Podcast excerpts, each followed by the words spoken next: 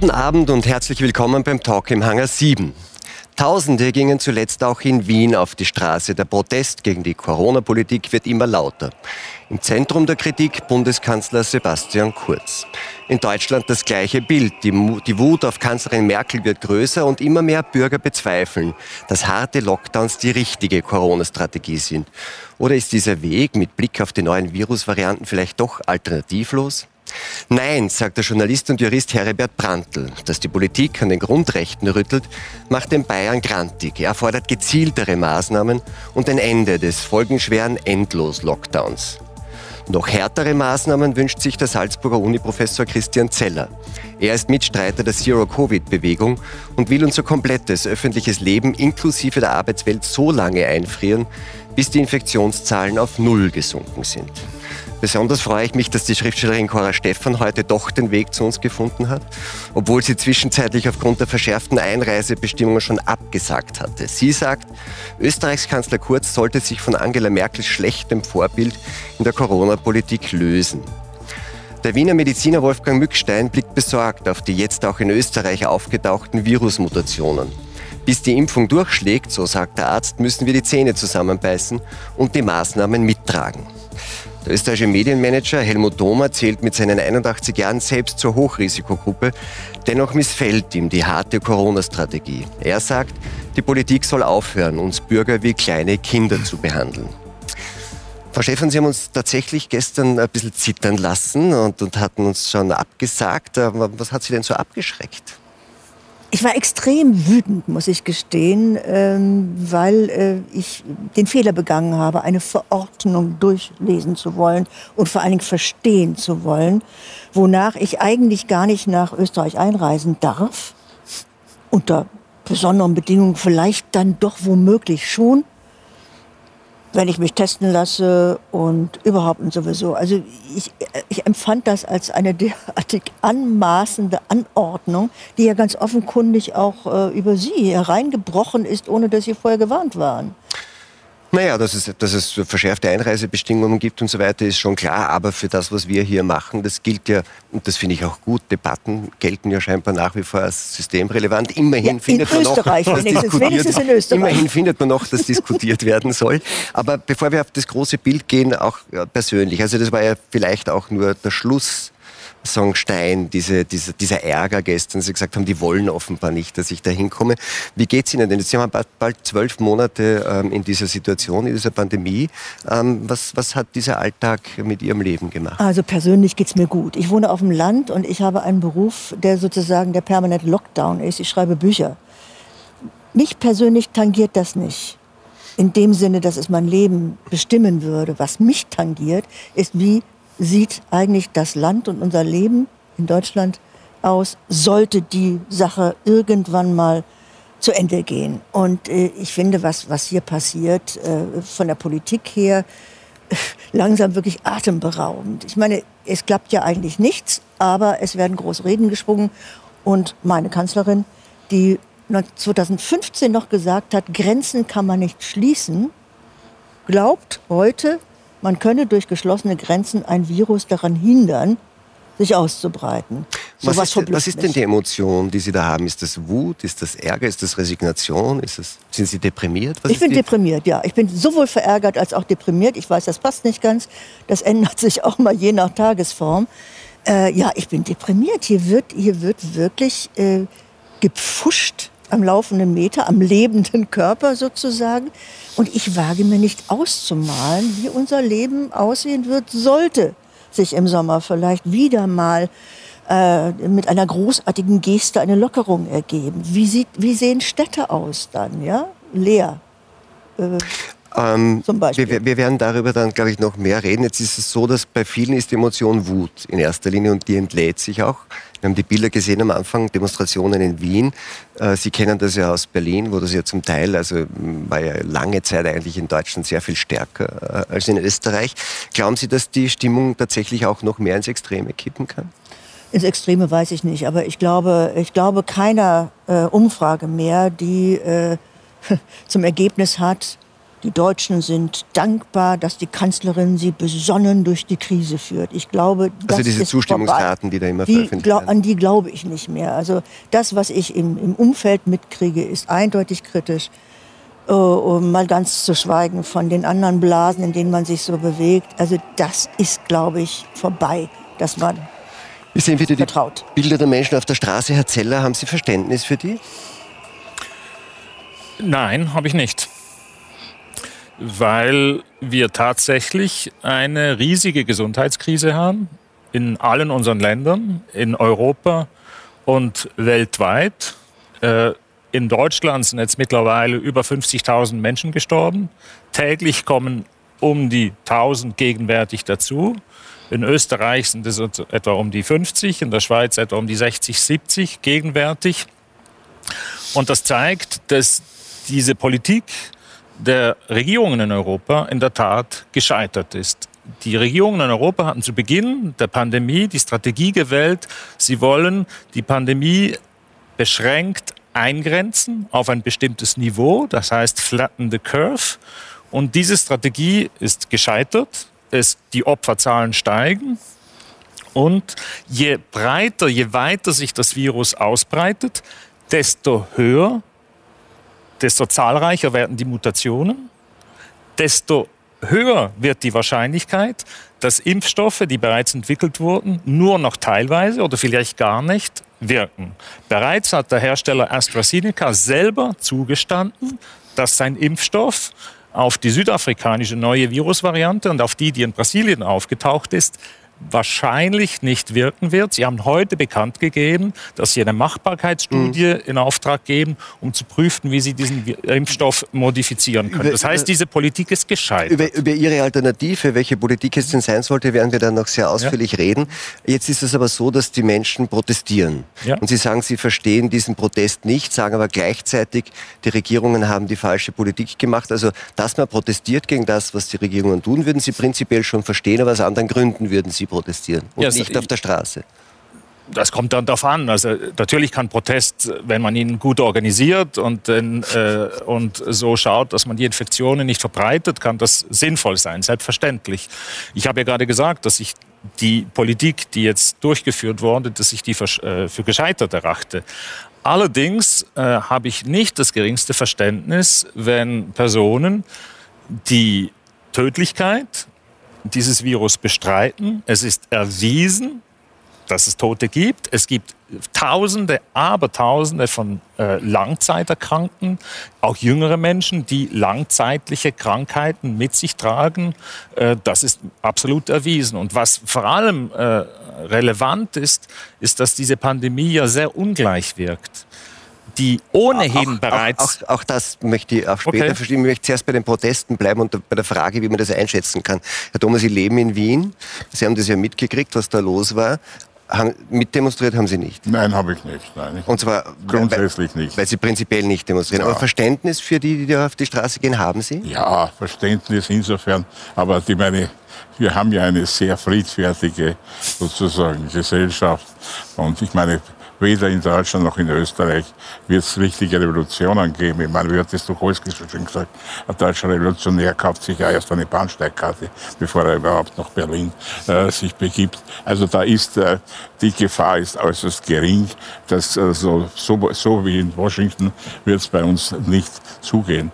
Nur das ist ja eigentlich auch auf der anderen Seite schade, würde ich sagen, weil es würde viel besser sein, wenn die Leute viel stärker noch in adäquater Form vorhin bei Stimmabgaben dann dafür äh, sich sozusagen. Also Sie meinen, der, der, angemessene Ort des Protests ist dann die, ist dann die, die Wahlkabine? Das wird, müsste es, solange wir sozusagen auf dem demokratischen Boden bleiben, ja.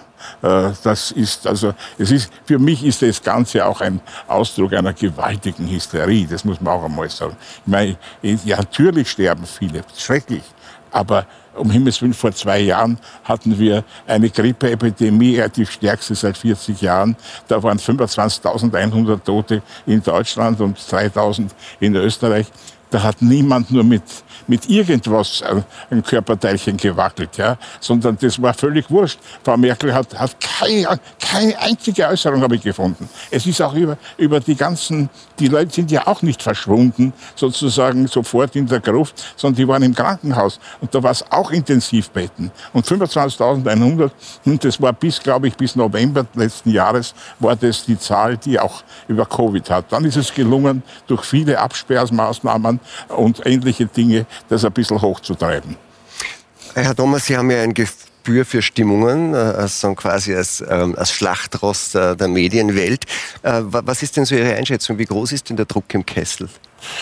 Naja, man kommt, es ist natürlich die Tragik dabei, dass die Menschen eigentlich ja, sagen wir, der Durchschnittsmensch eigentlich dazu neigt, noch in unseren Breiten äh, am liebsten, und das hat ja der Söder in Bayern sehr gut erkannt, am liebsten noch heftiger, am besten, das ist je, je, je, je, je toller man sich durchsetzt, nur man darf selber nicht davon betroffen werden. Das wollen die auch nicht. Äh, sie wollen schon, dass den anderen, jeder, der keine Maske tragt, möglichst schon einmal einige Jahre hinter Gitter wandert und ähnliches, dann kriegen wir das hin.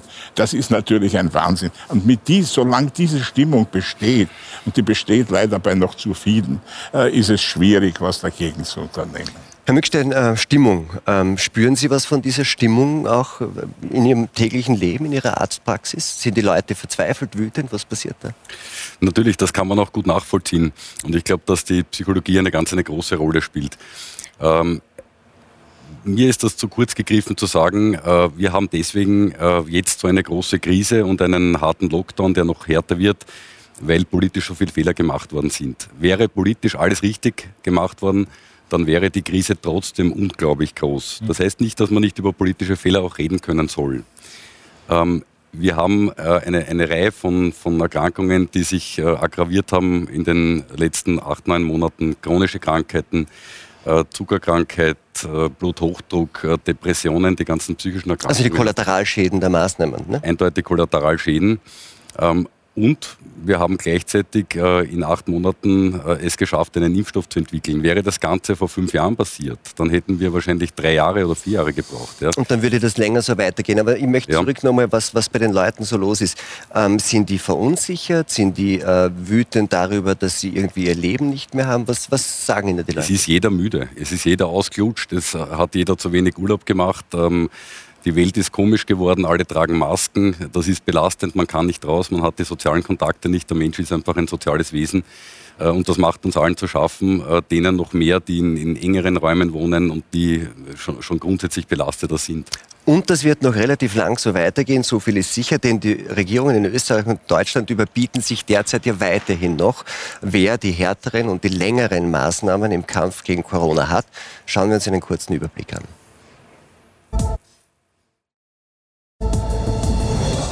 Immer schärfer, immer länger. Im Kampf gegen Corona setzen die meisten Regierungen alles auf die Karte Lockdown. Und auch Österreich hat den aktuellen Lockdown erneut vorzeitig bis zum 7. Februar verlängert. Dazu kommt jetzt eine FFP2-Maskenpflicht für den Einkauf und in Verkehrsmitteln. Verlängert wurden auch die strikten Kontaktbeschränkungen, geschlossen bleiben Schulen und auch Hotels. Alles andere wäre in der momentanen Situation Leichtsinn. Ich würde fast sagen, es wäre Fahrlässigkeit, sagt Kanzler Kurz. Noch härter legt Deutschland das Land lahm. In Hotspot-Regionen dürfen sich Bürger nicht weiter als 15 Kilometer vom eigenen Wohnort entfernen. Für Kanzlerin Merkel sind die Maßnahmen alternativlos. Es ist hart, ähm, was wir jetzt den Menschen noch einmal zumuten müssen, aber das Vorsorgeprinzip hat für uns Vorrang. Herr Brandl, es gibt also offensichtlich zwei Lager. Die einen stürmen den Reichstag aus Protest gegen die Maßnahmen und die anderen fordern noch härtere Maßnahmen. Mir, mir gefällt schon, Entschuldigung, mir gefällt schon die Gegenüberstellung nicht. Die einen und die anderen. Dazwischen gibt es eine ganze Menge. Die einen, die den Reichstag stürmen, ja. sind Chaoten, sind Spinner. Und die anderen? Und, und die Kritiker der Maßnahmen haben den Reichstag nicht gestürmt. Die sind kritisch. Die stellen, die sind auch keine Leugner von Corona, wie es Herr Zeller meint. Die stellen die Maßnahmen in Frage, die stellen die Geeignetheit, die Erforderlichkeit, die Verhältnismäßigkeit der Maßnahmen in Frage. Und bei mir schrillen immer alle Alarmglocken, seitdem ich Journalist bin. Wenn ein Politiker, eine Politikerin behauptet, eine Maßnahme wäre alternativlos. Es ist ein Armutszeugnis, alternativlos zu sagen. Und auch diese Maßnahmen sind nicht alternativlos. Der Lockdown ist in, nach meinem Dafürhalten von einer brutalen Fantasielosigkeit, wie es einer klugen Politik nicht angemessen ist. Wie soll man denn erklären, dass Museen geschlossen sind? Wie soll man den Leuten erklären, dass Produkte, die in den Einkaufszentren verkauft werden, in den, Einzelhand in, den Einzel äh, in den Einzelfachgeschäften nicht verkauft werden. Gehen Sie durch Berlin, gehen Sie hier durch Salzburg, schauen Sie, äh, wie schon die Zettel im äh, Schaufenster hängen, dass die Läden zumachen. Was glauben wir eigentlich, was in einem Dreivierteljahr los ist? Nicht nur in Deutschland und Österreich, sondern in ganz Europa. Wir werden einen Zusammenbruch von Geschäften erleben, wie wir ihn jetzt nicht ausmalen können. Und wir können, ich bin wirklich, Herr Zeller, dafür, Leben zu schützen. Aber wir können nicht Leben dadurch schützen, indem wir das Leben totschlagen. Wir schlagen momentan das gesamte gesellschaftliche Leben tot. Und man soll nicht glauben, dass es auf Knopfdruck wieder aufsteht. Wenn wir dann irgendwann im, im August oder im September oder Oktober sagen, jetzt ist es vielleicht vorbei. Und das ist das, was Frau Stefan gemeint hat. Sie möchte sich nicht vorstellen, wie das dann aussieht, mhm. wenn das jetzt noch einige Monate oder so weitergeht. Und nicht? die Brutalität äh, dieser, dieses Lockdowns zeigt sich in so vielen Einzelfacetten. Was an den Schulen los ist, ist eine Katastrophe. Und wenn, äh, Herr Zeller wird uns ja noch vom solidarischen äh, Shutdown erzählen, was heißt denn Solidarität in dieser Krise? Was heißt denn Solidarität, wenn diese Maßnahmen die Menschen so verschieden treffen? Mhm. Jemand, der sein Auskommen hat, der Beamter ist, äh, der kann sagen, na gut, das äh, fahre ich, Eigentlich ganz ruhig, ne? fahr ich am Wochenende nicht äh, in, äh, in, ins Gebirge. Das sind Dinge, die mir oft Leute schreiben. Brandl, warum haben Sie es denn so mit den Grundrechten? Dann, äh, dann fahren Sie halt einmal nicht äh, in die Alpen am Wochenende. Dann sage ich denen, darum geht es nicht. Es geht um Existenzen. Es geht darum, dass vielen das Wasser bis hierher steht. Die wissen nicht mehr, wovon sie in einem Vierteljahr leben sollen. Es geht darum, dass wir einen Teil der jungen Generation abhängen. Es, eine, einen solidarischen Lockdown gibt es an den Schulen schon deswegen nicht, weil er die Kinder, je nachdem, wo sie herkommen, aus welchen Verhältnissen, so verschieden trifft. Da gibt es ja die Pädagogen, die jetzt schon sagen, die Kinder aus ärmeren Verhältnissen, die zu Hause die Möglichkeiten nicht haben, die werden jetzt auf Dauer abgehängt. Und ich frage mich, und das äh, ist etwas, was ich der Kanzlerin wirklich vorwerfe, man umgibt sich mit Expertenrunden, die das sagen, was man hören will. Ja, genau. Wo sind die Pädagogen? Wo sind die Soziologen? Wo sind die Psychologen, die Kinderpsychologen? Wo sind, um meine eigene Branche, anzusprechen, wo sind die Juristen? Wo sind die Verfassungsrechtler? Wir, wir haben die, die gibt es mittlerweile. Wir haben, es gibt mittlerweile ja, eine Verfassung, Verfassungsbeschwerde von einem. Ja, die gibt es. Es gibt etliche. Äh, da, muss das, da muss das Verfassungsgericht erstmal entscheiden. Das wird lang dauern. Ja, aber ein aber Amtsrichter hat auch schon gesagt, in Weimar so nicht. Ich ja? sehe, wir haben die Expertenrunden sind besetzt von Virologen, die ich hochschätze, von Epidemiologen, die ich hochschätze. Aber ich brauche doch auch andere Experten. Der Kanzleramtsminister in Deutschland ist ein Mediziner. Die äh, Kanzlerin ist äh, selber Naturwissenschaftlerin. Es gibt doch auch andere Expertisen außerhalb der Naturwissenschaften und außerhalb der Medizin. Wir reden darum, wie es einer Gesellschaft in Zukunft ergehen wird. Und die Gesellschaft besteht aus mehr Sachverständigen als aus äh, Medizinern in ihren, Fach, in ihren verschiedenen Fachgebieten. Wer kannte vor zwei Jahren einen Virologen? Niemand. Jetzt auf einmal ist das eines der populärsten äh, Medizinerberufe überhaupt. Das ist ein Labormediziner, hoch angesehen, ganz wichtig. Aber das ist irgendeinem Politiker eingefallen, ah, es ist ein Virus da gibt es Virologen, dann auf in den Schlag. Also das alles, was da passiert ist, ist teilweise sowas von dilettantisch. Ja? Also, wir, wir, wir, sehen da, wir sehen da gerade im, Hinter, im Hintergrund den Professor Drosten, äh, wahrscheinlich ja, ja. der wichtigste Berater der deutschen Kanzlerin. Und Sie haben zuerst schon gesagt, Herr Brandl, also sozusagen quasi Experten und es gibt ein, ein relativ, wie soll man sagen, schmales Set an, an Experten, auf die gehört wird. Wie würde das denn aussehen, wenn man mehr Experten, also die Pädagogen, die Psychologen äh, einbeziehen würde? Würde das dann bedeuten, dass man mehr mehr nicht nur auf die Maßnahmen, die unter Anführungszeichen notwendig sind, um die Verbreitung des Virus einzudämmen, sondern die auch darauf schauen, äh, was sozusagen anrichten die Maßnahmen, die man gegen das Virus ergreift? Geht es darum, wenn man die, die, die Inzidenzzahlen, alle diese Dinge haben wir immer auf Dashboards, die werden auch ständig irgendwie ähm, gestreamt und in die, in, die, in, die, in die Gesellschaft reingetragen. Diese anderen Folgen, für die gibt es ja kein Dashboard, nicht? Die, die finden so bisschen im Verborgenen statt. Ja, da hätte ich gern eine viel breitere Erörterung. Und äh, die Erörterung beginnt damit, dass Experten in den zuständigen Zirkeln sitzen, die die Politiker beraten. Und äh, zu den Zirkeln würde für mich auch das Parlament gehören. Das, oh ja. Das ist ja das Kreuz bei den gesamten Maßnahmen, dass Gremien entscheiden, von denen im Grundgesetz und wahrscheinlich auch in der österreichischen Verfassung wenig steht. Eigentlich gar nichts. Diese ganzen Ministerpräsidentenkonferenzen, die jetzt entscheiden, von denen steht nichts im Grundgesetz. Und im Grundgesetz steht aber, dass der Souverän das Sagen hat. Der Souverän in einer Demokratie ist das Parlament. Und dann schauen wir mal, wann das Parlament über äh, den Lockdown beraten hat. Das, das, kann man an einer Hand, das ist übertrieben, das kann man an zwei Fingern abzählen. Und die Beratungen waren wenig intensiv und nach der es, die Juristen können ja auch manchmal schön reden. Es gibt die Wesentlichkeitstheorie und die besagt, die wesentlichen Dinge für das Leben der Menschen müssen im Parlament entschieden werden. Das ist hier nicht passiert. Herr Zeller, habe ich da ein zustimmendes Nicken gesehen, so aus den Augenwickeln? Wenn Herr Brandl über die politischen Prozesse spricht, dann unterstütze ich ihn. Natürlich braucht es parlamentarisch ordentliche Beschlüsse. Das ist nicht passiert. Wenn er aber so tut, als ob gewisse Naturgesetze schlicht und einfach nicht existieren würden. Tue ich nicht so. Dann bin ich überhaupt nicht seiner Welches Meinung. Naturgesetz hat er denn ignoriert? Ja, werden Viren durch Menschen übertragen? Ja. Werden Viren durch Menschen in der Nähe übertragen? Ja. Mutieren Viren? Ja. Erhöht sich die Zahl der mutierten Viren durch die Aber Zahl der Herr? Zeller, das habe ich doch ja. mit keinem Wort Moment, geleugnet. Moment, Natürlich Moment, ist das alles so. Moment, Aber lassen tun Sie ausreden. tun Sie halt nicht so, als ob Kritik, Kritik an, Nein. an, an den Viren Moment, wäre. nein, nein, nein, nein, nein, Moment. Wenn Sie das anerkennen, was Sie jetzt gerade getan haben, dann hat das Konsequenzen. Dann hat das die Konsequenz, dass Sie sich überlegen, wie die Gesellschaft als Gesellschaft und nicht nur das Individuum, was privilegiert ist, dass die Gesellschaft sich gegenüber dieser Herausforderung stellt, ja, gemeinschaftlich, ja.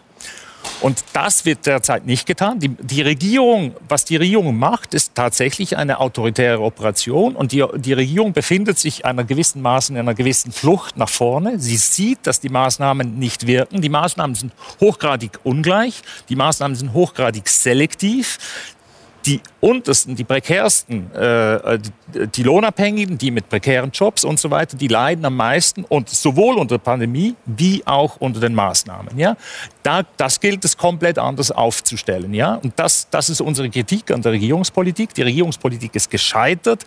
Die Toten nehmen zu. Die Toten, wenn das die mutiert, aber Sie Moment, sagen, Moment, Moment, Moment, Moment, ich habe das, Sie haben das ja schon vor, vorher gesagt. Ja. Aber die, die, Sie sagen, sie ist gescheitert. Ja. Aber, aber Herr Brandl sagt, das ist einfach viel zu stark und Sie sagen, es ist viel zu schwach. Das ist ja der wesentliche es ist, es ist nicht, nicht ganz ist so. Ich sage, es ist zu undifferenziert, es ist zu pauschalisierend. Sie wollen es noch pauschaler haben, das ist mir schon nein, klar. Nein. Aber ich will differenzieren und das Ganze die ganze Verfassung fordert Differenziertheit. Die fordert eine, Einzel eine Prüfung, welche Maßnahmen sind geeignet. Sagen Sie mir doch mal eine vernünftige Evaluation von verschiedenen Lockdown-Maßnahmen. Ich kenne keine. Ich hätte mir gewünscht, dass wir haben das Ding seit März. Seit März, da haben wir den ersten Lockdown gefahren. Mhm. Es wäre eigentlich viel genug Zeit gewesen, darüber zu forschen, wo genau wird das Virus wie übertragen. Das stimmt. Das, das hätte es ich gibt, gern. Es gibt da relativ wenig Studien. Es gibt bezeichnenderweise beispielsweise sehr wenig Studien darüber, wie stark die Übertragung da ist, wo sich die Menschen tagsüber ständig aufhalten, nämlich am Arbeitsplatz. Da gibt es recht wenig Studien. Es gibt aber sehr viele Anhaltspunkte dafür, dass die Arbeitsplätze hochgradig relevant sind. Vielleicht schauen wir uns ganz kurz die aktuellste Studie, die es in Österreich zu dieser Frage der Übertragung gibt. Mhm. Vielleicht schauen wir uns kurz einen Überblick an. Jetzt haben auch in Österreich die schlichteren Stoffmasken ausgedient. Und wie im Supermarkt müssen die Bürger dann auch in Bussen und Bahnen eine hochwertigere FFP2-Maske tragen. Dies sei notwendig, um die Pandemie einzudämmen, so die Regierung. Die staatliche Agentur für Gesundheit und Ernährungssicherheit hat nun allerdings untersucht, wo sich die Menschen tatsächlich anstecken. Weder Supermärkte noch der Nahverkehr oder der Arbeitsplatz spielen dabei eine signifikante Rolle. Gefährlich sind hingegen vor allem die eigenen vier Wände. Hier finden durch Familienmitglieder und Besucher rund 66 Prozent aller Ansteckungen statt. Eine erhöhte Gefahr besteht wohl auch im Gesundheits- und Sozialbereich, vom Pflegeheim bis zur Krabbelgruppe. Hier infizieren sich bis zu 31 Prozent. Erstaunlich ist, je ländlicher die Menschen leben, desto mehr stecken sich bei Freizeitaktivitäten an. Ob darunter auch heimliche Garagenpartys laufen, das verrät die Studie nicht.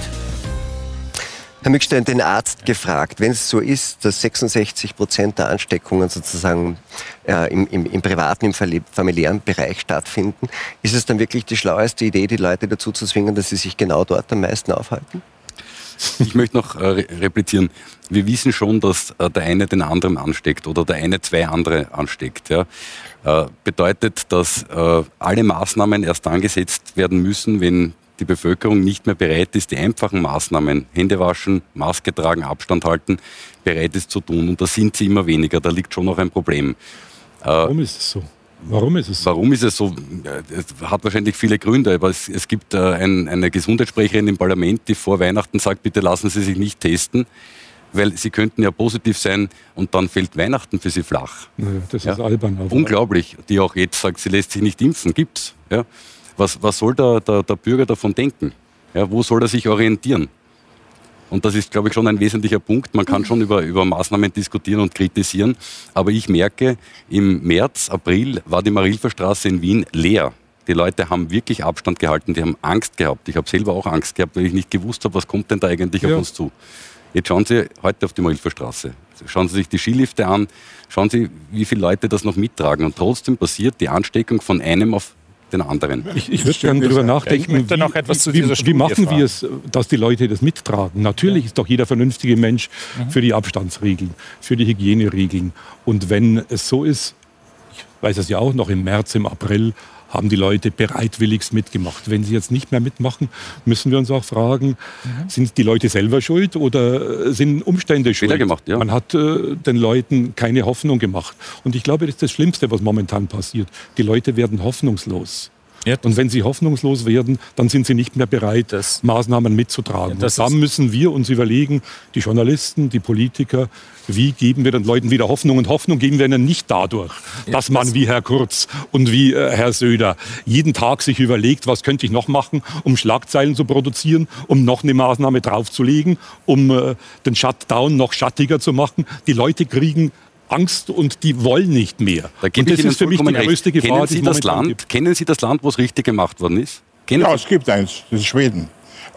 Nicht nur, Japan ja. äh, ist ja noch extremer. Die Voraussetzungen in asiatischen Staaten sind ein bisschen anders. Viel Erfahrung gibt es ja, nicht zu dem Thema. Ja, aber, aber im Schweden, Schweden macht ja nichts anderes. Das ist ja immer das Komische, das Sonderweg. Nee, alle anderen machen einen Sonderweg. Mhm. Die Schweden machen das weiter, was man 100 Jahre gemacht hat. Ja? Nämlich im Grunde genommen auf die Eigenverantwortlichkeit setzen. Und ich finde es auch toll von dem Chefepidemiologen oder wie immer der heißt, der Knell, der sich schon im März hingestellt hat und gesagt hat, Leute, diese Shutdowns bringen nichts. Da kommt nach dem ersten kommt der zweite, der dritte. Es gibt jetzt inzwischen Untersuchungen, selbst von der WHO, bringt nichts in dieser Form. Ich sage, wenn, wenn man das auf chinesische Art macht, ja gut, dann geht's vielleicht. Das, das, das war ja auch das Vorbild. Das, aber das, das zu machen, das ruiniert viel, viel mehr, als wie das Ganze wert ist. Entschuldigung, wir haben in den 100 Jahren so viele Epidemien gehabt. Es gab eine asiatische Grippe mit anderthalb Millionen bis zwei Millionen Tote. Es gab danach die Hongkong Grippe, die hat auch über eine Million Tote gebracht. Es, es gibt so vieles, was, wenn allein HIV hat, glaube ich, 36 Millionen Tote verursacht. Und niemand ist eingefallen, die gesamte, alles stillzulegen. Es gibt in, in, in Bayern den berühmten Herrn von Bettenhofer. Das ist der Erfinder sozusagen der Hygiene der hat im Kampf gegen die äh, Cholera mal gesagt, um Himmels Willen, lasst uns die Wirtschaft in Ruhe. Die Kollateralschäden sind größer, als wie das Ganze wert ist. Und ich glaube, das ist alles missachtet worden. Und ja. man kann heute nach Schweden schauen. Da, ist, da wird immer dann irgendwelche Todeszahlen. Die sind inzwischen so, wenn ich mir zum Beispiel äh, die, die Situation in Belgien anschaut, die alles brav mitgemacht haben, die haben 20.000 Tote und das ist das Doppelte von dem, was die Schweden haben. Und das wird brav alles missachtet. Ich möchte, Herr Zeller, ich möchte gleich zu der Frage kommen, wie Sie es machen, wird aber vorher noch einmal den Arzt ansprechen, weil das hatte Herr Thoma vorher schon angesprochen. Die, wenn die Idee ist, dass man sagen, ähm, und, und das kommt dann gleich mit dem Zero Covid, dass man sagt, man muss dieses Virus an der Ausbreitung komplett hindern und alles tun, damit es sich gar nicht mehr verbreiten kann. Herr Thoma hat schon gesagt, er hat die Grippetoten angesprochen und wir müssen jetzt nicht darüber diskutieren, wie sehr man das mit der Influenza vergleichen kann, mit den Risikogruppen. Aber tatsächlich ist es so, dass wir im Laufe der Zeit und auch rezent sagen, es gibt Viren, die können auch tödlich sein für Tausende von Menschen und wir leben damit und haben uns daran gewöhnt, dass eben alte, vorerkrankte Menschen, terminaler Infekt, glaube ich, heißt das in ihrer Fachsprache, an Viren sterben weil wir können das nicht riskieren, wir können die Konsequenzen und die, und die Folgen dessen nicht in Kauf nehmen, dass wir jedes Virus vollständig an seiner, an seiner Ausbreitung hindern wollen. Ist doch auch medizinisch man, man eine Hybris. Nicht, man braucht doch nicht lange zurückzuschauen. Ja? Äh, Norditalien, Paris, ja, New York, äh, da sind die Leute wie die Fliegen gestorben. Und zwar nicht deswegen, weil so viele Corona gehabt haben, sondern weil so viele gleichzeitig auf den Intensivstationen gelegen sind, dass nicht mehr Blinddarmoperationen durchgeführt äh, haben, werden haben können, dass jemand einen Herzinfarkt gehabt hat, den man hätte behandeln können und der kein Intensivbett mehr gekriegt hat. Und zu dem Zeitpunkt war der Lockdown die einzige Möglichkeit, das, das kurzfristig das ist durch. zu beenden. Ich glaube, es hat auch den, den ja. Frühjahrslockdown niemand bezweifelt, aber die Frage ist, kann man das waren ja immer die Ziele. Man hat gesagt, man hat zwei Ziele, die schienen auch vernünftig. Das eine ist, die, die, die Überlastung der Gesundheitssysteme, vor allem der Intensivstationen, zu verhindern. Zweitens, große Übersterblichkeiten zu verhindern. Aber in diesen zwei Zielen steckt drin, eine gewisse Anzahl von Sterbefällen aufgrund einer Viruserkrankung wird man so wie schon früher weiterhin in Kauf nehmen. Natürlich, wenn ich sage, äh, Corona soll sich in den nächsten zehn Jahren langsam ausbreiten, dann schützen wir die Alten und, und die Jungen sollen sich anstecken. Ja, das ist, ist zwar auch nicht ganz so, aber diese zehn Jahre haben wir nicht, mhm. sondern es geht exponentiell exponentiell rauf. Mhm. Da geht es um ein paar Wochen. Ja, der, der zweite Lockdown, Lockdown, das wissen wir auch schon, ist wahrscheinlich zu spät gemacht worden, drei Wochen. Da, sonst hätte er wahrscheinlich einen ähnlichen Effekt gehabt, außer dass halt gerade der Winter gekommen ist und nicht wie im Frühjahr der Sommer. Nicht? Das ist ja auch entscheidend, oder? Aber, im, im, im Winter, aber, aber also selbst die, die, die Experten, die es fordern, also Inzidenzzahlen von 25 oder 50, sagen dazu, eigentlich in einer Winter-Virensaison ist das nicht einmal ein realistisches Ziel. Oder? Also ich meine, das ist doch irgendwie nicht sinnvoll. Aber gut, Sie wollen es trotzdem haben, Herr Zeller. Und jetzt kommen wir zu der, zu der Zero-Covid-Strategie, die jetzt, wenn man so will, ich glaube in der Jugendsprache würde ich sagen, das ist jetzt der heißeste Scheiß, der diskutiert wird. Also Zero-Covid ist so, ähm, erinnert so ein bisschen auch so an den Extinction Rebellion, also so die, die, die harte Sache, die sagt, wir machen das jetzt sagen, komplett radikal. Können Sie uns so in ein paar Sätzen erklären, was ist die Idee hinter Zero-Covid? Ja gut, der Befund ist offensichtlich, das habe ich ja vorhin gesagt. Die, die, die Politik in den der verschiedenen Ländern Europa ist gescheitert, weil die Pandemie die Menschen ungleich trifft.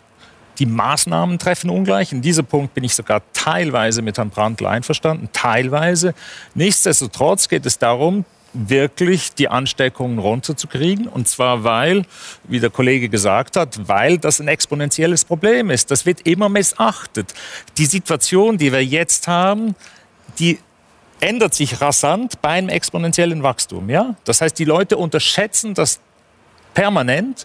Und äh, das heißt, wenn wir jetzt nicht handeln, oder in Deutschland, dann spiegelt die uns... Gut, die, Moment, sagen, Moment, Moment, Moment, Moment, Nein, das ist wichtig, das ist wichtig. Schauen Sie jetzt, was in England passiert. Ja?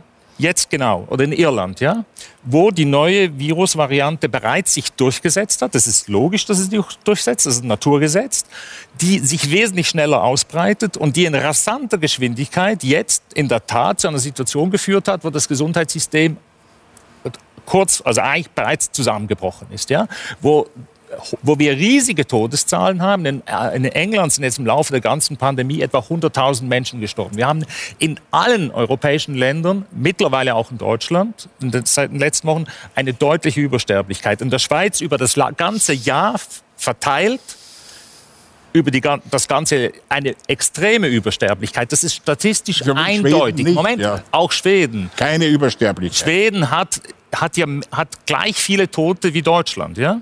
Und Schweden hat in verschiedenen Entschuldigung, Deutschland hat 50.000 und die haben 10.000. Also das ist für mich ein Unterschied. Nein, aber Schweden hat in den Phasen, wo die Pandemie hochging, eine eindeutige Übersterblichkeit. Schauen Sie die Am Zahlen ganz am an. Anfang. Aber man weil- rechnet es halt, man rechnet, man rechnet es übers Jahr. Ich glaube, wir müssen Ja, aber jetzt aber weniger Jahr. über Statistiken schreiben. Ich würde einfach gern hören, was Sie tun wollen. Ja, die, die Antwort ist, und da lehnen wir uns sehr an, an, an einen Wissenschaftsappell an. Im Mitte Dezember haben über 1000 Wissenschaftlerinnen und Wissenschaftler einen internationalen Appell initiiert, der eigentlich wo ein breiter wissenschaftlicher Konsens besteht, Naturwissenschaft. Unter denen, die es unterschrieben haben. Ja, es sind, auch, es sind auch Sozialwissenschaftler dabei, es sind auch Mediziner dabei, es sind sogar Ökonomen dabei, die sagen, wir treffen europaweit koordiniert gemeinsam Maßnahmen, dass wir die Ansteckungen pro Tag auf 10 reduzieren, äh, auf, rund, auf eine Million Einwohner. Ja? Warum? Weil das die einzige Möglichkeit ist, jede einzelne Infektion nachzuvollziehen. Ja? Das, das ist der Schritt. Ja? Und das ist letztlich der erste Schritt. Und wie macht man das? Da können wir jetzt diskutieren. Ja? Ja. Sie haben einen Plan. Sagen Sie uns. Wir haben nicht einen Plan, wir wollen eine gesellschaftliche Diskussion starten. Das ist überraschenderweise. keine Zeit. Wenn der Nein, nein, Virus nein, nein, mitspielt, Moment. geht's, ja. Moment, das ist überraschenderweise sehr gut gelungen. Was wir sagen, ist, dass wir die gesamte Gesellschaft einbeziehen wollen. Das heißt aber nicht, Entschuldigung, das heißt nicht die ganze Gesellschaft gleich, ja? Was jetzt geschieht, die jetzige Politik, die ist doch hochgradig selektiv. Gewisse werden betroffen, andere nicht. Je nachdem, welche Lobbygruppe sich gerade durchsetzen kann, kann sich von Maßnahmen befreien. Aber das heißt, andere Gerechtigkeit. Gerechtigkeit ist, wenn es allen gleich schlecht geht. Ne? Nein, wir argumentieren, und da komme ich auf die Studie zurück, die Sie jetzt gerade zitiert haben, dass auch der ganze Bereich der Arbeit einbezogen wird, natürlich auch der Verkehr ebenfalls. Es gibt viele Arbeitsplätze, die sind hoch, hochinfektiös, das wissen wir. Ihre Studie, die Sie jetzt gerade gebracht haben, betrachtet das, was in den Haushalten geschieht, als Restgröße. Man weiß, sehr viele Ansteckungen sind nicht, die, die sind nicht bekannt. Was oft in mehreren Studien geschieht, ist, dass man praktisch die Restgröße schlicht und einfach zu den Haushalten dazu zählt. Und dann sagt man, das ist ein individuelles Problem, was halt zwischen den, was Ich, ich, zwischen möchte, den ich, ich würde Familien aber gerne passiert. Ihre, Moment, ich das ist würde aber gerne ein Ihre wichtiges Vorschläge konkretisieren, weil wir, wir, also das Epidemiologische drumherum ist interessant. Ich würde einfach nur gerne damit Nein, diskutieren können. Glaube ich, eh, wissen, was über also Arbeitsplätze einbeziehen, der öffentlichen Verkehr einbeziehen. Heißt, alle, alle Betriebe werden geschlossen für eine gewisse Zeit, Nein, der öffentliche nein. Verkehr wird Alle geschlossen. Räder stehen nein. still. Wir wollen eine europaweit Maßnahmen treffen, die die gesamte Gesellschaft betreffen, solidarisch, das heißt aber durchaus differenziert. Was jetzt? Ziel, Solidarisch oder differenziert? ja, das kommt doch davon, was die konkrete Lebenssituation ist. Natürlich ist es idiotisch, ein Krankenhaus stillzulegen. Das heißt differenziert. Natürlich ist es idiotisch, Schulen, Kindertagesstätten. bei Schulen muss man konkret schauen, was geschieht. Wenn Kinder sind, tragen das Virus weiter, das ist erwiesen mittlerweile. Das heißt, Nein. dass das Sie wissen doch selber, dass es wissenschaftliche Studien gibt, die weit auseinandergehen. Jetzt tun Sie noch nicht so, als hätten Sie die Studien gepachtet. Aber warum Aber, aber ich, ich, bin, ich bin einfach ein unverbesserlicher, äh, unverbesserlicher Konkretist. Ja, also genau. Nahverkehr, stilllegen. Nein, Tankstellen, abschalten. nein. Ich, Aber wir das? sagen, die nicht essentiellen Bereiche müssen stillgelegt werden. Was ist Was nicht sind die? Moment. Beispielsweise kann man den gesamten Rüstungssektor flach Ja, legen. das ist Punkte. richtig. Erstens, Genau. komplett, ersatzlos sogar. Den kann man auch gleich nach den Maßnahmen auch gleich er stilllegen. jetzt für uns. Unbedingt, das hilft. Man, man kann weite Teile der Industrie, die jetzt nicht unmittelbar relevant ist, äh, am Band, wo die Leute arbeiten, die Schlachtfabriken, kann man stilllegen. ja? Autoindustrie stilllegen, genau. Für einen bestimmten Jawohl. Zeitpunkt kann man die Autoindustrie sehr, selbstverständlich. Entschuldigung, da richtet man so einen. Schaden an, der Wenn- durch nichts mich- zu rechtfertigen ist. Wenn diese Maßnahmen europaweit koordiniert durchgeführt werden, wird es möglich sein, innerhalb von einigen Wochen diese Ansteckungen so weit runterzudrücken, dass in der Tat jede einzelne Ansteckung verfolgbar ist. Das sagen Sie. Ja, Entschuldigung, das Jetzt ist doch Es gibt, und jetzt, Moment, Sie haben vorhin eine Frage gestellt und die will ich beantworten. Sie reden doch jetzt seit zehn Minuten. Nein, vorhin, Sie, Sie haben gefragt, warum die Maßnahmen von, von Menschen nicht getragen werden. Ja? Ein entscheidendes Moment ist, weil die Regierungen nicht über die Ziele informieren. Was sind die Ziele der Maßnahmen? Etwas wie die, die Ansteckung runterbringen, dann gehen sie runter, dann steigen sie nach den Maßnahmen wieder. Das ist der Mythen, das ist richtig. Das ist der Mythen. Es gibt einige Beispiele von Ländern, äh, in asiatischen Ländern, aber auch Neuseeland. Es gibt sogar Norwegen, es gibt sogar Finnland, die glasklar informieren, was die Ziele sind. Die Ziele sind wirklich die Pandemie beenden. Die Regierung, hat es, die Regierung hat es geschafft, die Menschen zu überzeugen, weil das Ziel klar ist, beispielsweise Neuseeland. Die Menschen haben es ihr sogar gedankt mit einem grandiosen Wahlvolk und das, äh, Wahlerfolg. Und das war nicht das entscheidende Moment war nicht die Insellage, das entscheidende Moment war die Information, die Transparenz des Entscheidungsprozesses. In diesem ich, Punkt rede, ich rede doch noch nicht von den Zielen. Aber ich, bei, den, bei den Zielen mögen wir uns klar sein. Ja, ich weiß schon, wovon Sie reden. Ich kann ja zuhören. Es geht doch darum, ob die Maßnahmen richtig sind. Darum geht es doch. Ich bezweifle, dass der Lockdown, den Sie schildern, die Wirkung hat, die Sie gern möchten. Wenn es so wäre, könnten wir darüber reden. Ich habe pragmatische Einwände. Erstens, weil Sie voraussetzen, dass Sie es hinkriegen könnten, dass alle europäischen Länder mitmachen. Das wird nicht so sein. Würden alle europäischen Länder mitmachen, dann wird der Virus vier Wochen später über die anderen Kontinente wiederkommen. Sie können die Welt nicht abschotten. Sie können nicht den globalen äh, äh, Zero-Covid ausrufen. Das sind aber die pragmatischen Erwägungen, die grundsätzlichen Erwägungen. Sie müssen zu dem Zweck, wenn Sie Zero-Covid sagen, müssen Sie sagen Zero Grundrechte. Und dann sage ich nein. Herr Zeller, nein, das geht nicht. Und äh, Sie setzen, wenn Sie die äh, Inzidenzzahlen so ansetzen, wie Sie es gemacht haben, Sie gehen davon aus, dass Gesundheit die völlige Abwesenheit von Krankheit ist. Das ist eine Definition, die ich nicht toleriere. Mhm. Gesundheit heißt auch, ich muss, das wird der Mediziner auch sagen, hoffe ich, ich muss irgendwo mit der Krankheit leben. Ich muss nicht mit leben ja auch von Krankheit. Mit dem Tod leben. Ich muss versuchen, den Tod. Äh, so weit wie möglich zurückzudrängen. Aber ich muss auch in Covid-Zeiten lernen, mit der Krankheit zu leben. Mhm. Das weiß jeder, der äh, Kranke in seiner unmittelbaren Wie viele Umgebung Tote hat. wollen Sie in Kauf nehmen? Zwei, ja, das, das ist nun ein Totschlagsargument, das, das kann ich gar nicht gut ich, hören. Ich also ich fürchte mich vor zwei Dingen, Herr Prantl, sonst sitze ich hier völlig vergebens. Also würde ich gerne auch mal was sagen. Bitte. Ich fürchte mich vor zwei Dingen. Das eine ist Hybris. Die Hybris, die übrigens bei Frau Merkel sehr ausgeprägt ist, die da heißt, wir retten das Klima, wir schützen alle Menschen vor einem Virus, was der Menschheit in Tausenden von Jahren noch nicht gelungen ist. Wir müssen in der Tat mit Viren leben, auch damit, dass sie sich verändern. Das ist das eine, ja. was mich wirklich erschreckt, diese unfassbare Hybris. Wir können das alles managen, wir können das alles machen, mit Maßnahmen und Zügel anziehen. Das zweite, was mich beängstigt langsam, ist äh, nach dem guten alten Churchill-Satz, lasst keine Krise ungenutzt vergehen, dass die Stimmen immer lauter werden. Wir können doch diese ganze Geschichte auch noch für andere Dinge nutzen. Rüstungsindustrie, Automobilist, alles platt machen, prima. Ähm, wir können, äh, das ist auch ganz schön, das, das wird ja mittlerweile auch deutlich gesagt zum Beispiel vom, vom, vom, vom altgrünen Joschka Fischer. Sie meinen der die sagt, jetzigen Maßnahmen als Blaupause für Maßnahmen in anderen wir, wir, wir merken, wir merken jetzt, ja wir merken her, jetzt was, die, was die Bevölkerung alles mit sich machen lässt.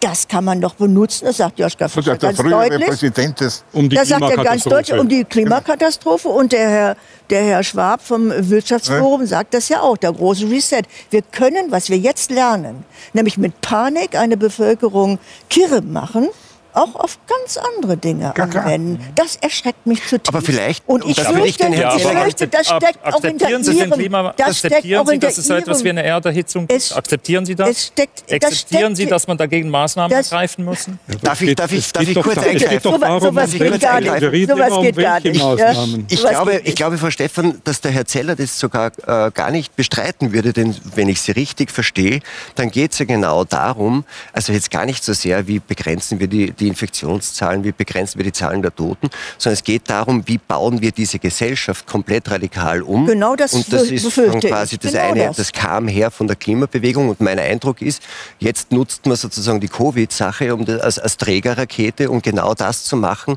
nämlich einen relativ radikalen Umbau des kompletten Gesellschaftssystems, vor allem in ökonomischer Hinsicht. Das ist das, was Sie eigentlich wollen. Oder? Das ist Anmaßung. Nee, Anmaßung es gibt, es gibt konkrete nichts. Probleme. Es gibt die Erderhitzung. Es gibt die Pandemie und es geht darum, beide Phänomene anzugehen. Es ja, gibt auch es die globale Ungleichheit, die Sie mit Ihren Maßnahmen beschleunigen. Nein, ja, auch die, die, auch die Erderwärmung wirkt sich hochgradig ungleich aus. Ja, das ist ein sehr gutes Beispiel. Wir leben noch immer und in in einer der Tat. Und in der Tat, in der nicht Tat geht es darum, konkrete Maßnahmen zu finden.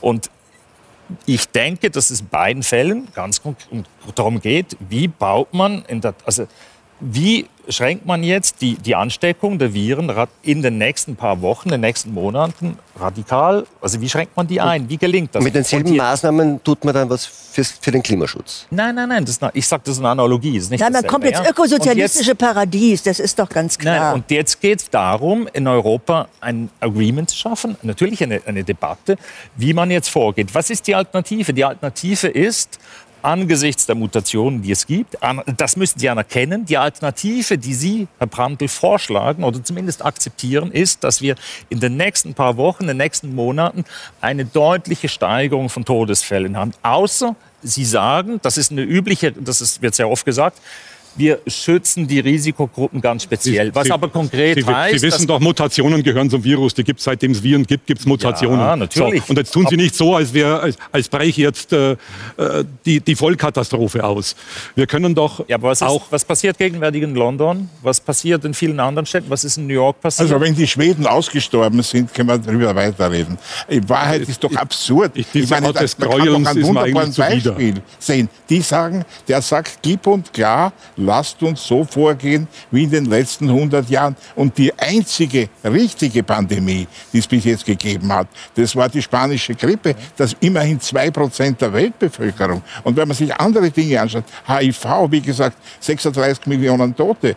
Äh, oder beispielsweise mit Krebs 10 Millionen Tote. Was regt sich niemand auf drüber? Das wird hingenommen. Und ich meine, was, was soll das? Bei der Grippe, die hat in 650.000 Tote pro Jahr durchschnittlich. Und da hat, warum wollen Sie die nicht ausrotten? Weil, das hat der Kollege gesagt, weil wir in diesem Fall in kurzer Zeit eine Verdichtung haben von Ansteckungen. Und diese Verdichtung im Raum und in der Zeit führt dazu, dass für bestimmte Momente, dass das Krankensystem Herr zusammenbricht. Das Ansteckungen. Ansteckungen sind nicht gleich Krankheit, meine ich will Güte. Das ist doch wieder... Wir wollen die Gefährlichkeit des Virus nicht in Frage stellen. Das will niemand hier machen. Aber ich habe eine große Sorge, neben der Sorge, die Sie äußern, wie die Krankheit sich immer weiter verbreitet. Ich habe die Sorge, dass die Gesellschaften sich daran gewöhnen, dass zur Bewältigung von Krisen Grundrechte massiv eingeschränkt das werden. fürchte ich auch. Grundrechte heißen Grundrechte, weil sie gerade in Katastrophenzeiten gelten müssen. Die Leichtfertigkeit, Die- mit der sie die Grundrechte wegschieben und sagen, die Grundrechte weg und alles läuft besser, die entsetzt mich richtig. Und die, die macht mir zum ersten Mal in meinen 33 Journalistenjahren richtig Angst. Die Art und Weise, wie Expertengremien, zu denen Sie gehören mit dem Null-Covid-Zeugs, Grundrechte wegschieben, ist für mich ein Desaster, eine Katastrophe. Ich schiebe kein einziges Grundrecht weg. Das ist komplett Was haben falsch. Sie- ist was haben Sie denn- was haben Sie denn vorher gesagt?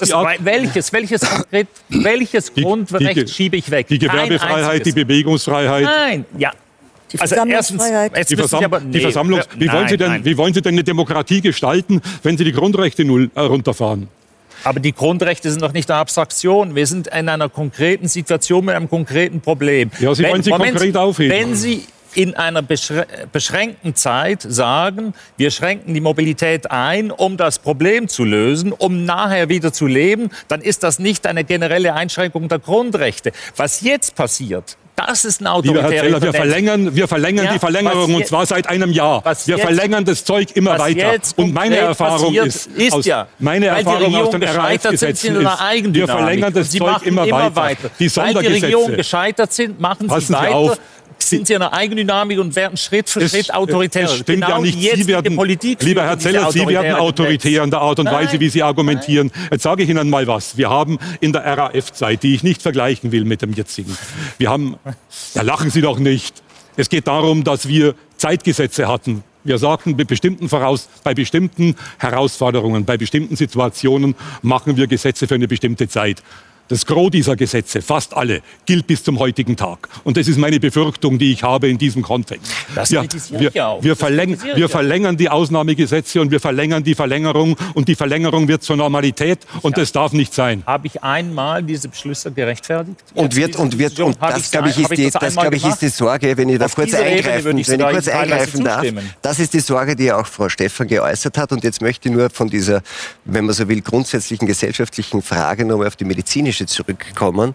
Also jetzt von der, von, wenn wenn wir jetzt nicht diese Grundrechtsdebatte führen, nicht die Debatte darüber führen, wird das dann für das nächste äh, Thema, das uns gerade ein Anliegen ist, und Klima ist da ja die, die, die große Geschichte. Ist es jetzt medizinisch eine gute Idee?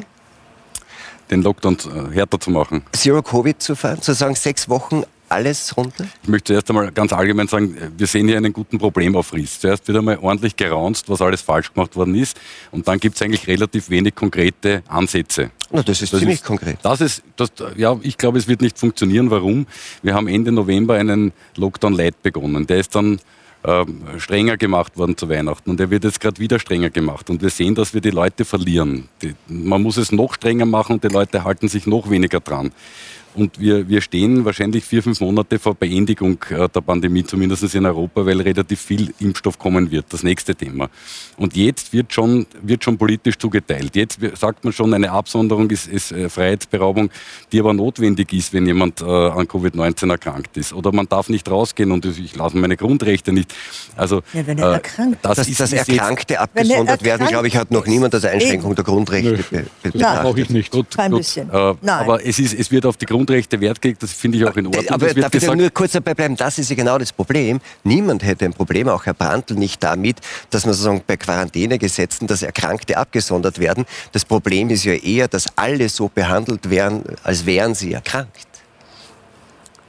Auch wenn Das sie nur das infiziert das er sind, dann sind ja, sie nicht das unbedingt hängt ja erkrankt. genau mit dem exponentiellen Wachstum Es- es geht- zusammen. Wir müssen geht- die Mobilität für eine bestimmte Zeit einschränken. Wenn ich ein Land habe, das das Gefährdungen. nicht macht und das Nicht nicht, Erkrankungen. expandiert, was ist denn dann? Ich, wir haben ja die Benchmark. Wir haben die Benchmark zu sehen, hier ist ein Land, das macht es ganz anders. Weil, Im Übrigen so wie vor 100 Jahren es, oder in 100 Jahren gemacht wurde. Denn vor zwei Jahren, wie diese große äh, Epidemie in, in der Grippe war, mit noch einmal 25.100 Tote durch RKI, Herrn Wiesler, äh, bestätigt. Da war gar nichts. Da ist es niemandem eingefallen, irgendwas äh, sozusagen abzusperren. Also ich glaube, die Übertragungswege von Covid-19... aber das wissen wir doch alles nicht. Ja, Covid, von also einem das, was Aerosol da hat einem Jahr noch wenn ich mir anschaue, jetzt kommt einer und sagt, das- äh, die englische Variante ist genau 70 Prozent äh, infektiöser wie die andere. Warum nicht 72,5 Prozent? Das ist doch alles Schwachsinn in der Form. Wir ist können das noch gar nicht messen. Es, gibt gar, es gibt ja Ich keine würde Messung. würd gerne mal diese ganze, die, die Zero-Covid-Runde insofern mal ku- kurz abschließen, indem ich versuche zusammenzufassen, dass ähm, für Zero-Covid Sie natürlich ganz stark sind. Sie sind ja, sozusagen, wenn man so will, auch Aktivist in dieser Sache. Sie finden es gut, glauben aber nicht, dass es funktioniert. Es ist sehr charmant, die Idee, fünf Wochen äh, Lockdown zu machen. Also ich verstehe unter charmant was anderes als sechs Wochen Naja. Lockdown, aber gut. Wenn es dann vorbei ist. Wenn es dann vorbei ist. Also wenn wir, Wenn es vorbei ist. ja, ist doch eben, nicht da steht vorbei. Wenn's vorbei ist. Das muss man schauen. Was machen wir, wenn nicht? Dann haben wir echt das Dann Problem. haben wir sechs? Wochen. Lockdown hinter uns, Nee. äh, wo Dann niemand kommt- raus hat dürfen. dann Ja, aber ich glaube, wir schaffen wir es aber eh nicht, weil die Wenn Leute wir machen. Ja, aber Wir haben davor- den zivilen Ungehorsam. Eine klare Problem. Zielbestimmung heißt, dass auch wenn man das Ziel nicht vollständig erreicht, wir in jedem Fall in einer wesentlich besseren Situation sind, sein werden, es jetzt so? Was jetzt passiert, ist ja Stop and go, Stop Haben- and go schauen und Sie wieder doch- Stop and go. Das ist die reale Dynamik und das ist die Dynamik, die die Menschen nicht Aber, verstehen. aber die Vorstellung, also ich, ich habe mich auch damit beschäftigt und auch mit vielen Virologen und Epidemiologen darüber gesprochen, die Vorstellung, wir machen das in sechs Wochen und dann ist diese Inzidenz ist nicht wahrscheinlich in der Virensaison dort. Ja, wer glaubt, was ist dann? Dann macht man normal weiter. Wenn man dann normal weitermacht, ist man relativ schnell meine, wieder das- dort. das Dann kommt der nächste, Risiko- das dann kommt ist nächste Zero-Covid-Nummer. aber das ist, ja, das ist ja glasklar beschrieben in Konzepten. Der nächste Schritt ist dann, dass man auf regionaler Ebene schaut, wie, wie die Inzidenzzahlen sind. Die Regionen, die das Ziel erreicht haben, die, die, die, die eröffnen, öffnen. ihr, die eröffnen ja, aber das Leben. hat man Die doch mit der auch schon im letzten Herbst gemacht. Und das Nein, das wurde eben gerade nicht. Aber genau das wurde das nicht. gemacht. Nein, das wurde eben gerade nicht gemacht. Es wurden ja nicht mal die eigenen Beschlüsse eingehalten. Äh, im, im Frühjahr und im Frühsommer hätte man die Chance gehabt, auch in Deutschland, in unseren Ländern, diese Pandemie weitgehend runterzukriegen. Das hat man nicht gemacht weil man nicht den Naturgesetzen gehorcht, äh, Rechnung getragen hat, sondern letztlich den Gesetzen des Profits.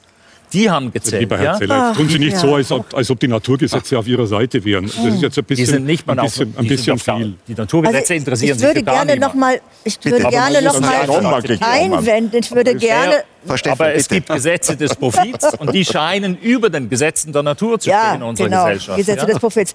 Nein, ich möchte nur noch mal eines einwenden. Auch hier wird dauernd von Infektionen geredet. Äh, wir wissen nicht, wie viele Infizierte überhaupt erkranken. Aber was wir wissen, wo am meisten gestorben wird und wer am meisten stirbt, das sind die sehr Alten. Ja. Und ich verstehe bis heute nicht, warum es uns nicht, warum es nicht, nicht uns, warum es nicht gelungen ist, genau da anzusetzen und das schon vor einem In Jahr. Tübingen ist es gelungen. Eben. Ich, ich bin mittlerweile ein Fan von Boris Palmer. Das hätte ich mir auch nie vorstellen können, dass ich meinen Eine Grünen Ironie Klasse der. Ideologiegeschichte ja? eigentlich, oder? Weil Ja, er seinerzeit ja. heftigst kritisiert worden ist. Er wird von Seine- seiner Partei immer kritisiert, aber er macht genau das richtig. Dahin gehen, dahin gehen, wo gestorben und gelitten Und wenn man sich wird, vorstellt, ja? was diese Statt die ganze bei Gesellschaft ich gern unter Druck bleiben. zu Bei setzen. dem würde ich kurz bleiben, Herr Brandl. Herr Palmer saß immer genau dort, wo Sie saßen. Ja. Und, und, und man fragt sich, und es funktioniert offensichtlich in Ja. Tübingen, warum, warum setzt sich sowas nicht Ja, warum? Ich, warum? ich verstehe warum? ich verstehe es nicht. Ich auch Zum nicht. einen deswegen, weil Palmer äh, irgendwie so ein Outlaw ist und sagt, was der macht, äh, ist ohnehin Aber daneben. was hat das mit dem ist, Virus zu Ist tun? ohnehin meine, Sie haben- daneben. Sie haben recht, aber das ist aber doch es ist tatsächlich Irrsinn. so. Ich glaube tatsächlich, und das hat Cora Stefan richtig angesprochen, in den Alten- und Pflegeheimen sind die schrecklichsten Dinge während der Pandemie passiert. Die Art und Weise, wie in den äh, Frühjahrs- und Sommermonaten Leute unbegleitet, Menschen unbegleitet sterben muss, müssen, war eine Katastrophe. Und äh, ich glaube, dass der Ausgangsartikel unseres Grundgesetzes, die Würde des Menschen ist unantastbar, wahrscheinlich in den letzten Jahrzehnten nie so viel verletzt worden ist wie in diesen ersten Monaten der Krise, wo man die Leute, die Menschen in den Alten- und Pflegeheimen in grausamster Weise isoliert hat.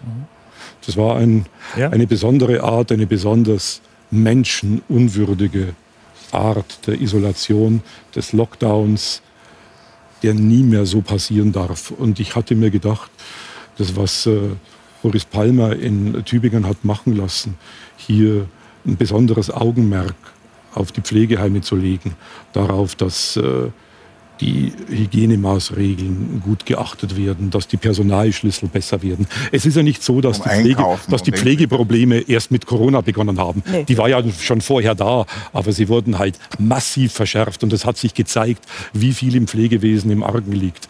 Ich habe ehrlich gesagt, es ist bitter, wenn man sowas sagen muss. Ich war froh, dass äh, meine Mutter die viele Jahre im Pflegeheim war, diese Krise nicht mehr erleben musste. Warum? Sie hätte nicht kapiert, was da passiert.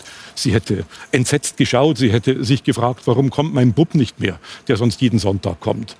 Und sie wäre wahrscheinlich an Einsamkeit und an Entsetzen darüber, was passiert, gestorben.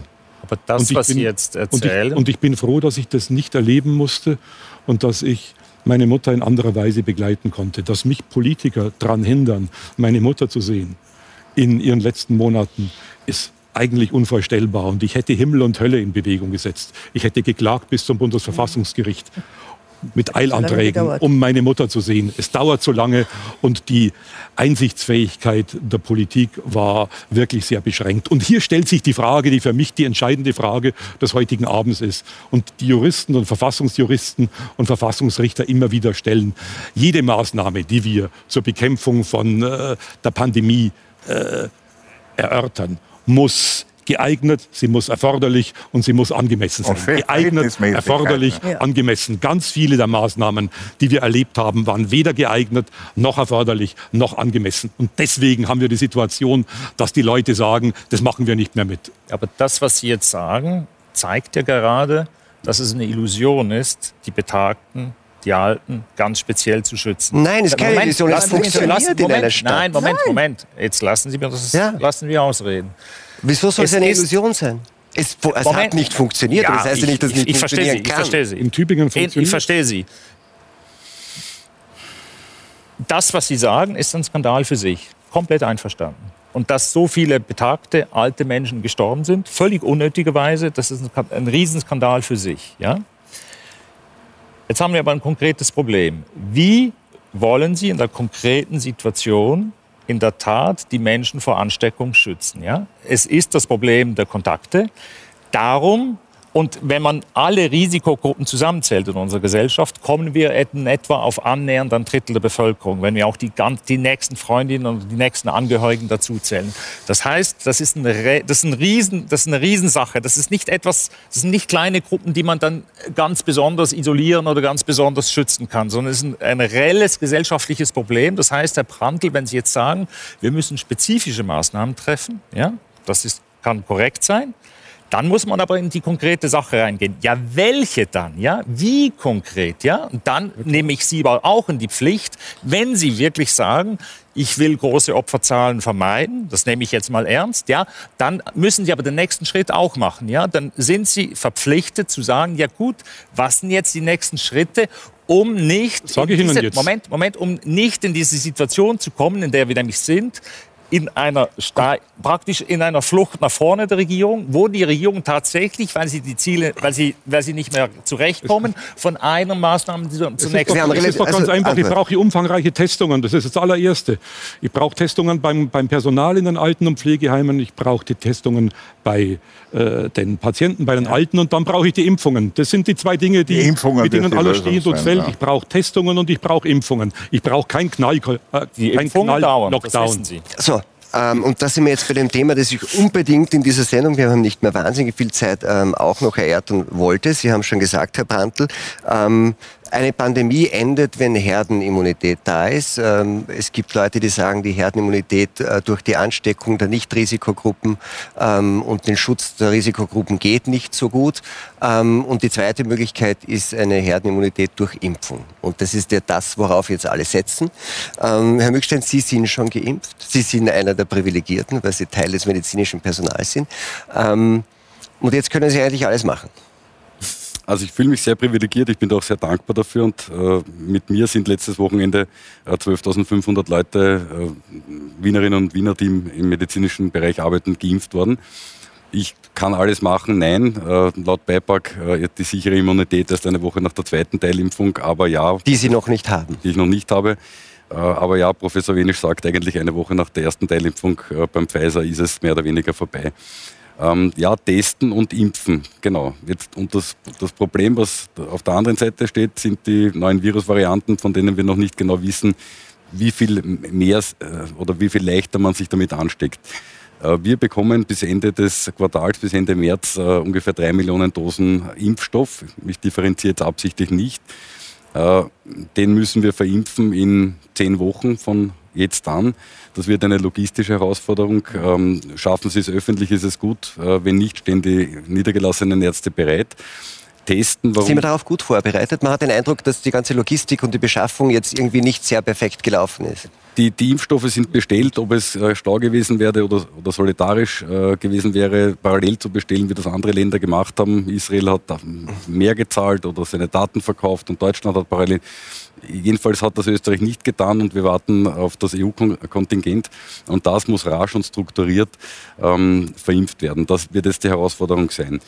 Wir werden in einigen Wochen wissen, wie, wie viel ansteckender das neue Virus ist und das sind zwei Kurven, die sich irgendwann schneiden. Und wir entscheiden jetzt selber, ob das im April ist oder im Juni oder im September. Also Jetzt habe ich nur äh, an Sie noch eine Frage, weil ja die, die Frage ist, also ähm, noch immer war, glaube ich, nicht ganz klar, ob das nur schützt vor dem Ausbruch der Krankheit oder auch äh, schützt davor, dass man andere ansteckt. Das scheint immer noch nicht ganz klar zu sein. Das heißt, möglicherweise müssen Sie dann im Kontakt mit anderen immer noch aufpassen. Aber wenn wir bei dem Tempo bleiben, das wir jetzt haben, dann ist die Frage, und das ist ja die Hoffnung von allen, Sommer hilft uns ohnehin, das ist nicht die Virensaison, ähm, dass wir auch einen normalen Winter 2020, 2021 haben können, wir- hätte zur Voraussetzung, dass bis dorthin, sagen wir, an die 60 Prozent der Bevölkerung geimpft sind. Ist das realistisch? wenn man wenn es einfach durchrechnet und man sagt, man braucht, bräuchte 40.000, 50.000 Impfungen am Tag, dann ist das äh, realistisch, wenn man das gut plant. Und gut einteilt. Ja. Wir haben in Wien äh, über 1400 niedergelassene Ärzte, wir haben Impfstraßen, wir haben die Messe Wien, wir haben die Stadthalle, das geht schon. Das muss halt jetzt, und jetzt eigentlich hätte das vor einem Monat gemacht werden müssen, gut eingeteilt werden. Und die Bereitschaft muss da sein. Herr Domer, werden Sie sich impfen lassen?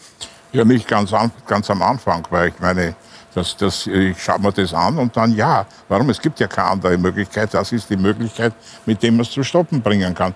Die ganzen anderen funktionieren ja nicht. Aber warum warten Sie? Was wollen Sie sich anschauen? Naja, im Grunde genommen ist es ein völlig neues, neues äh, Form von, von, von Impfung. Das wissen Sie auch. Das ist was etwas, was es bis jetzt in dieser Form noch nie gegeben hat. Ich meine, das ist alles sehr viel Unsicherheit dabei. Wenn man jetzt anhört, dass die erste Impfung angeblich nur mehr 33 Prozent äh, Wirksamkeit haben wird.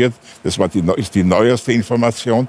Aber ist ja egal. Man kann ja mal zuwarten und sehen, wie schaut das aus. Ich meine, da gibt es, für mich war eine sehr hübsche kleine Zeichnung, wo, wo vier Mäuse zusammensitzen und eines sagt, wirst du dich impfen lassen? Sagt, ja, erst dann, bis die Menschenversuche abgeschlossen sind. Ich meine, das ist genau das, was ich also... Was, ich was ist die Alternative? Wir tun ja, so, als, als, hätten wir, als hätten wir eine Alternative. Das muss jeder für sich Wir setzen uns zurück und sagen, naja, machen wir A, B, C. Es gibt kein A, B, C. Es gibt das schnelle Durchimpfen der Bevölkerung. Auch das Impfen ist ja, gesellschaftlich. Ja, wann das nicht, wann das, jetzt, kommt dann, jetzt, kommt, jetzt kommen Nebenwirkungen, von denen man nichts wissen. Das können Sie nicht ausschließen. Niemand kann es ausschließen. Weil das ist ein Eingriff ins, in, in, in die DNA. Und Jeder Schnupfenvirus macht den gleichen äh, Eingriff, indem er in die Sie haben auch das Privileg zu warten. Weil das ist ja auch so ein Thema, das da ist. Leute haben Angst vor Nebenwirkungen und so weiter. Ich bin nur, ich Nein, bin nur für Vorsicht Ich habe jetzt eh nicht Sie gemeint, die gibt's. Aber das ist dann, das wäre ja dann der nächste Punkt, an dem es dann wieder um Solidarität geht, nicht? Wenn zu viele äh, sagen, ja, ich warte lieber mal ab und ich schaue mal, ich weiß nicht bei den Nebenwirkungen, ich fürchte mich, dann wird man sagen, diese Durchimpfungsraten nicht erreichen, die es eigentlich kommt und dann wird möglicherweise die nächste Diskussion anfangen, ob es nämlich sowas ja. wie eine Impfpflicht geben soll, damit die Durchimpfungs-, also damit die Zahl der Geimpften erreicht werden kann. Ich denke, man soll nicht äh, mit Zwang kommen, man muss mit Überzeugung kommen, man muss um die Leute werben, man muss aufklären, man muss äh, die Zweifel von Herrn Thoma ausräumen können. Sie haben ja, dass die, auch, das ich habe auch Zweifel, aber ich würde sehr, sehr die Zweifel beiseite räumen, die Ärzte weil ich, nicht. Die Ärzte sind nicht meine kranke ja, Tochter die Ärzte, will. Das, ach doch, das, das, das kann nur persönlich Meine Pflicht, also, die ich sehe. Aber man soll nicht, und das ist das, was ich der Politik ankreide, jetzt schon wieder von Pflicht reden, von Zwang reden und äh, dahinter klingelt der schöne Satz oder der schlechte Satz und bist du nicht willig, dann brauche ich Gewalt. So funktioniert Politik nicht und so funktioniert Politik auch in Pandemiezeiten nicht. Es ist schädlich und giftig. Das würde, ich jetzt, das würde ich jetzt vollständig unterschreiben. Ich möchte aber einen Punkt noch einwerfen, einen Punkt also in Bezug auf die Impfungen. Und äh, das hat auch wieder mit der Geschwindigkeit oder der Dynamik der Pandemie zu tun. In den ersten Monaten, auch wenn wir schnell durchimpfen, wir werden zunächst die, Risiko, die Angehörigen von Risikogruppen impfen, zunächst die Betagten. Das ist auch richtig, ja? Das ist ethisch komplett richtig, äh, weil wir nicht genügend Impfstoffe haben. In diesen ersten Monaten wird die Impfung keine Konsequenz auf die Dynamik der Pandemie haben. Warum? Weil die betagten Menschen ohnehin unterdurchschnittlich viele soziale Kontakte haben. Das heißt, wer relevant ist für die Dynamik der Pandemie, sind die Jüngeren mit vielen Sozialkontakten und natürlich die Berufstätigen. Ja? Das heißt, wir müssen uns auch vor der Illusion, äh, da warne ich vor der Illusion, dass jetzt rasche Impfung das Problem löst. Ich bin selbstverständlich für die Impfung, ja? aber das wird nicht sofort die Lösung bringen. Aus diesen Gründen, die ich jetzt gerade gesagt habe. Das heißt, äh, die Dynamik, die, die Ansteckungsdynamik, die existiert fort.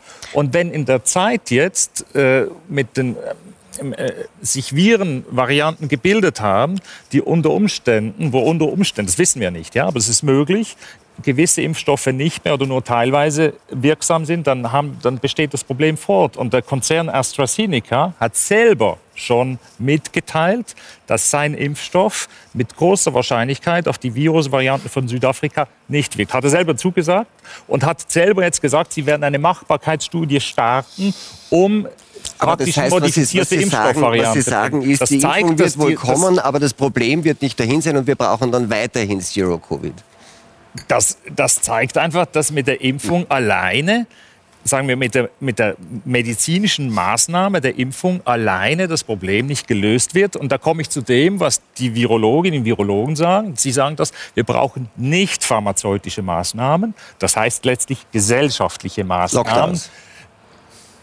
In einem ersten Schritt. Aber ich, ich sage ja nicht, was ich vorhin gesagt habe. Wir, ist Lockdown oder Shutdown, sagen wir, bis die, die Ansteckungszahlen einzeln nachverfolgt werden können. Vielleicht- Wenn das erreicht ist, dann haben wir, sind wir auf, sehr, auf einer guten Piste, das Problem zu lösen. Vielleicht brauchen wir nicht nur Impfungen, vielleicht brauchen wir auch Medikamente.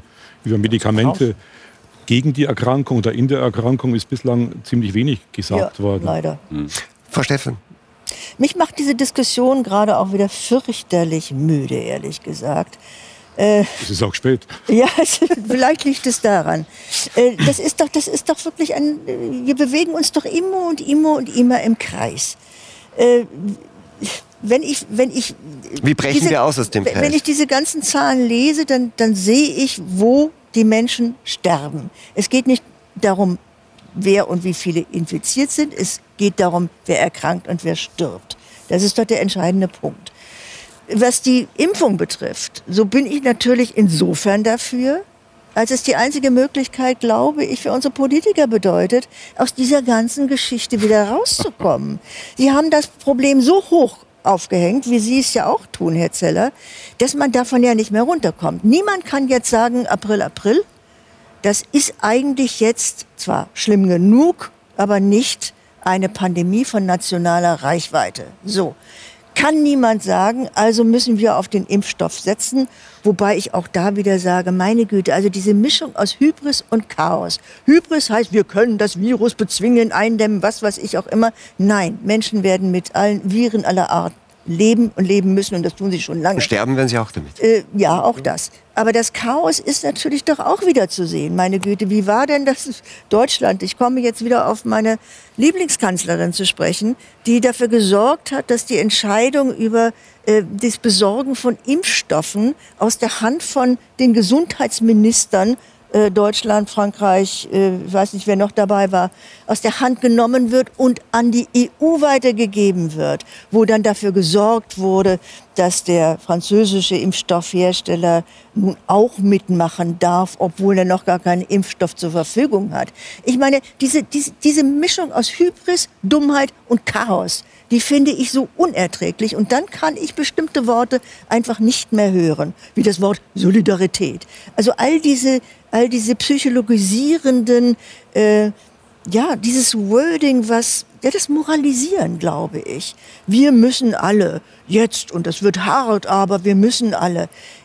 Es, es wird wie, wie in, der Politik und in den Medien mittlerweile üblich ein konkretes Problem moralisiert. So. Und nun steht man schon wieder da und äh, überlegt, ist jetzt der Herr Thoma ein Impfgegner? Das wäre ja ganz fast so schlimm wie ein Corona-Leugner zu sein. Ist diese Moralisierung auch eine, eine, eine, eine, die, die Voraussetzung für dieses Alternativlosigkeitsdenken, zu sagen, es ist moralisch gar nichts anderes möglich? Man hat es moralisch so aufgeladen, das war ein Fehler, der äh, die gesamte Das ist überhaupt Pandemie ein Wahnsinn, diese moralische Aufladung, Ja, was da pa- passiert. Also, dass, dass Dinge, die überhaupt völlig sozusagen neutral sind, auch parteipolitisch gesehen werden. Man hat das Gefühl, dass also beispielsweise Grippetote sind irgendwelche Finsterlinge und die Corona-Toten, die sind irgendwelche besonders zu Ehrenden. Ich meine, jetzt sieht man ja de facto auch noch, dass der Herr Bundespräsident sich überlegt, ein eigenes Denkmal dafür Ja. zu errichten. Die Grippetoten los auf die Seiten, Krebstote, pst, die, sind- die, die verschaben wir. Dort wird jetzt ein, ein Monument errichtet. Ja, sag einmal, seid ihr absolut bescheuert? Ja, also das heißt, das ist wirklich, und, und da laufen alle mit. Und da muss ich auch sagen, leider Aber Gottes Sie ist vergleichen Dinge, die sich nicht vergleichen lassen. Ich erinnere- Entschuldigung, ich was erinnere- Sie was haben- vergleichen. Was Das sind haben, alle Tote. Was haben Pandemie? Nein, Vielleicht, nein. vielleicht sollten wir ganz einfach, das- bevor wir Gedenktage machen, erst Ja, ja, genau, aber das, das Ende das- dieser Pandemie Nein, aber- abwarten. Und ich erinnere mich an einen Pfarrer, mit, bei dem ich mal eine Lesung hatte, der sagte, ja, wir müssen jetzt die Kirchenglocken läuten für die AIDS-Toten. Wieso läuten wir die Kirchenglocken nicht für die Krebstoten? Ich meine, das ist das, das. Ja. das ist das Problem dabei. Und das ist das Tod- Ergebnis der Moralisierung aller politischen Debatten. Und das erleben wir ja nun schon seit Jahren. Das hat mit Morali- Moralisierung null und nichts zu tun. Das hat mit schlichten Sachverhalten was zu tun. Krebstod ist ein, Tod ist ein Tote, ja, das ist klar. Aber, erklär, Aber aber erklären, Sie, Sie, erklären Sie mir, Herr Zeller, der Herr Thoma hat es angesprochen. Was ist sagen, der, der, der, der, der, Grund in der Sache oder vielleicht auch in der Moral, warum man jährlich für, weiß ich nicht, 10 bis 25 Grippetote selbstverständlich nie ein Denkmal errichtet, aber für Corona-Tote schon? Das war die Es- Frage. Auch ja noch, Grippe kann gefährlich sein. Das hat niemand bestritten, das Ja, hat niemand geplant, gesagt. Wir haben bei der Corona-Pandemie ein spezifisches Problem und das hoffe ich einfach, dass Sie das anerkennen. Wir sehen das konkret in den Pflegeheimen, wir sehen es konkret in den Krankenhäusern in unseren Ländern und in anderen Ländern teilweise noch massiv, dass in einer kurzen Zeit verdichtet in spezifischen Orten ganz viele Menschen sterben oder erkranken und sehr viele Menschen Langzeitschäden von sich tragen. Krebs ist nicht ansteckend. In der Pandemie, das ist ein großer Unterschied. Bei der Pandemie Mhm. sehen wir, ist das, was wir jetzt haben, ist die Situation der Ansteckung vor ein paar, vor ein paar Tagen oder vor ein paar Wochen. Das ist die Situation. Das heißt, die jetzige Situation, was wir jetzt gerade sehen, ist ja gewissermaßen eine Täuschung, weil wir nicht wissen, wie sich im Verborgenen die Ansteckungsdynamik entwickelt haben. Das ist ein Riesenunterschied. Und das haben wir jetzt in den letzten sechs Wochen abermals ganz konkret am Beispiel vom Süden von England und in in London gesehen. Die Menschen haben sich in Sicherheit gewiegt, die Regierung auch, haben haben nichts gemacht oder sehr wenig und wurden dann in kürzester Zeit massiv überrascht. Und jetzt ist in der Tat das Gesundheitssystem am Rande in, in, in weiten Teilen von England, in Irland übrigens das Ich gleiche. war vorher schon am Rande. Wissen Sie, wie für mich ein Denkmal für äh, die Pandemiezeiten aussehe?